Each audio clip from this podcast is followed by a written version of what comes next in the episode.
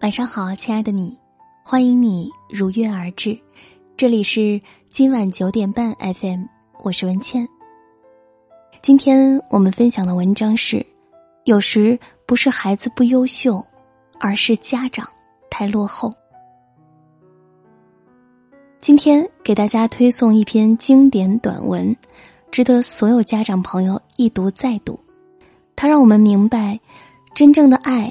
是不应该附加任何条件的，正如心理学家罗杰斯所说：“爱是深深的理解和接受。”孩子无条件的接受了我们，我们为什么不能接受孩子？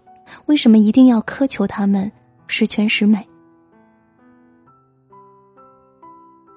看到儿子拿回来的勉强及格的试卷，我失望透了。儿子都十三岁了。还一点都不懂事，一点也不听话，一点也不争气，各方面都不如同龄人。失望之余，我写了一篇寻人启事来发泄心中的怒火，全文如下：我有一个好孩子，可是后来丢失了，现在特登报寻找。他今年十三岁，很聪明，但不骄傲。他热爱学习，做作业非常认真，每次考试都是全班前三名。他很听话，从来不用父母操心，吃饭不挑食，身体健康，很少生病。他热爱劳动，积极做家务，不玩游戏，也很少看电视。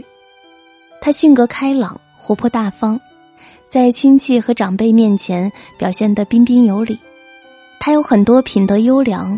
成绩优秀的朋友，在父母有烦心事时，他不会去打扰，而是很懂事的安慰父母。他知道父母挣钱不容易，从不乱花钱。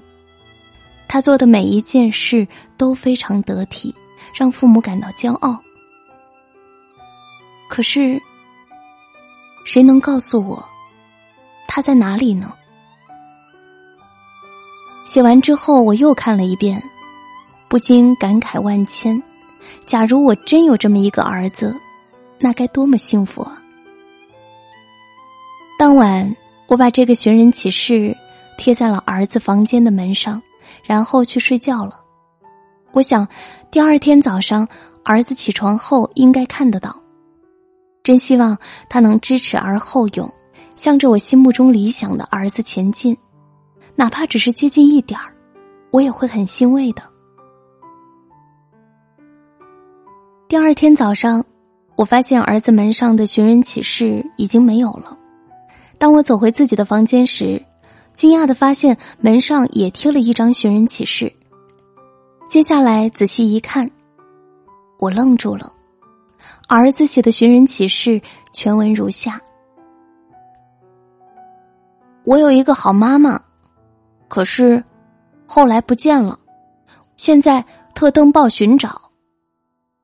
妈妈很普通，她没有电影明星那样光彩照人，也没有市长那样大的权利，更不像世界首富那样有钱。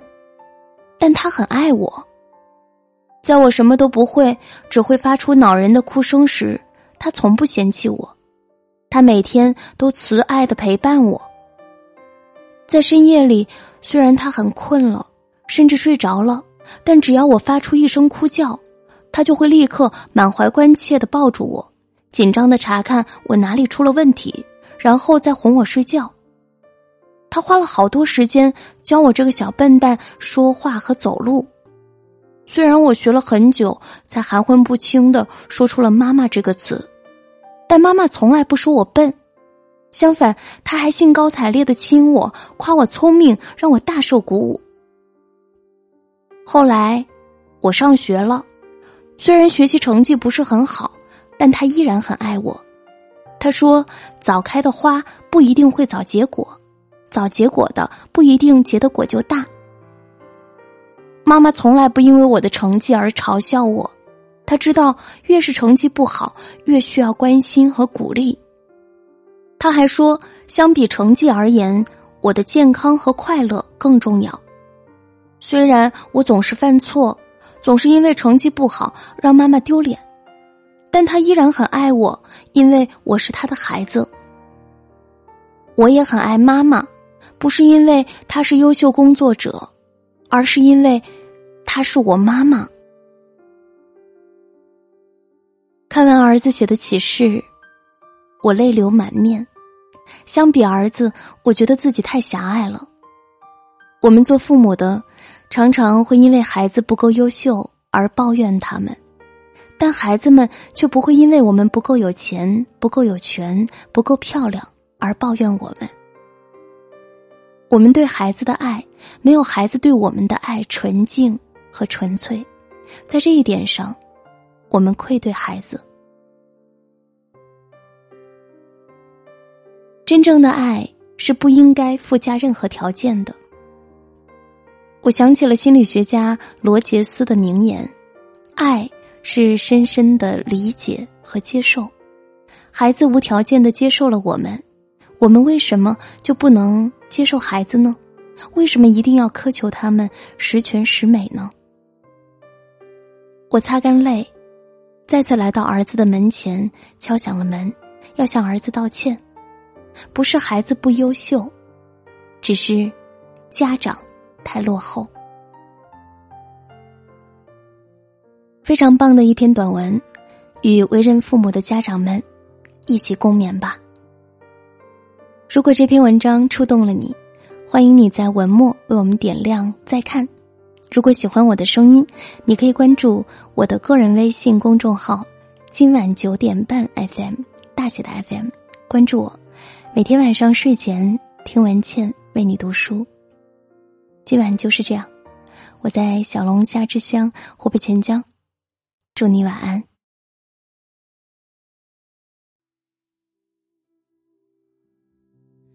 我的心就软了，一看见了你跟我挥手，我就不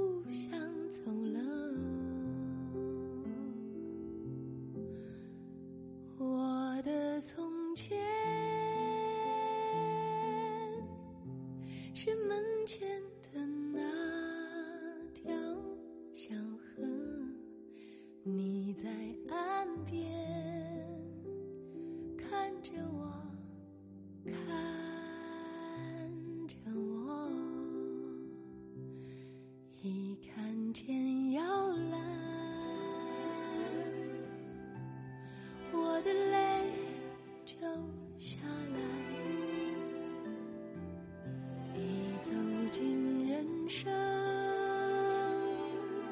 脚步就快起来，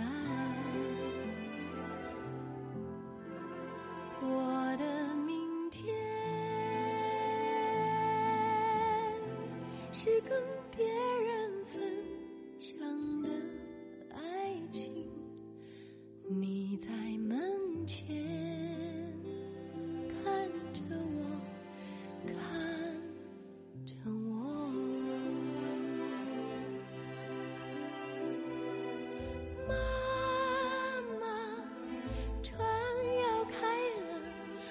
时间到了，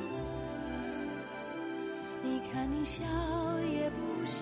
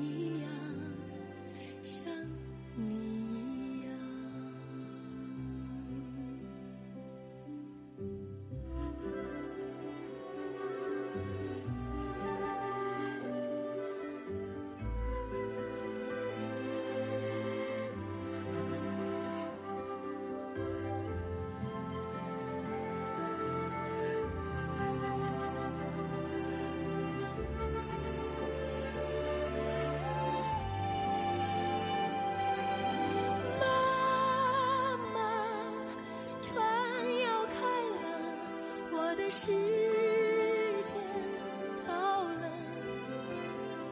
你看，你笑也不是，哭也不是，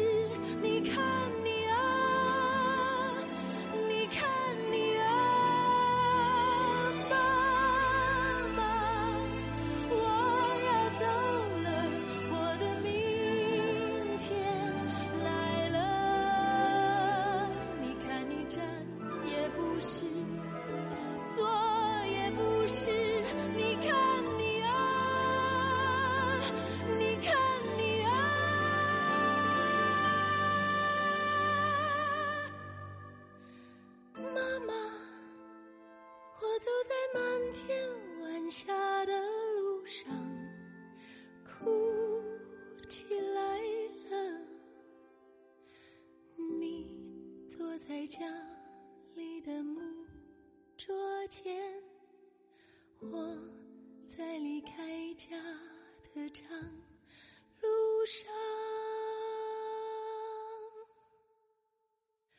越走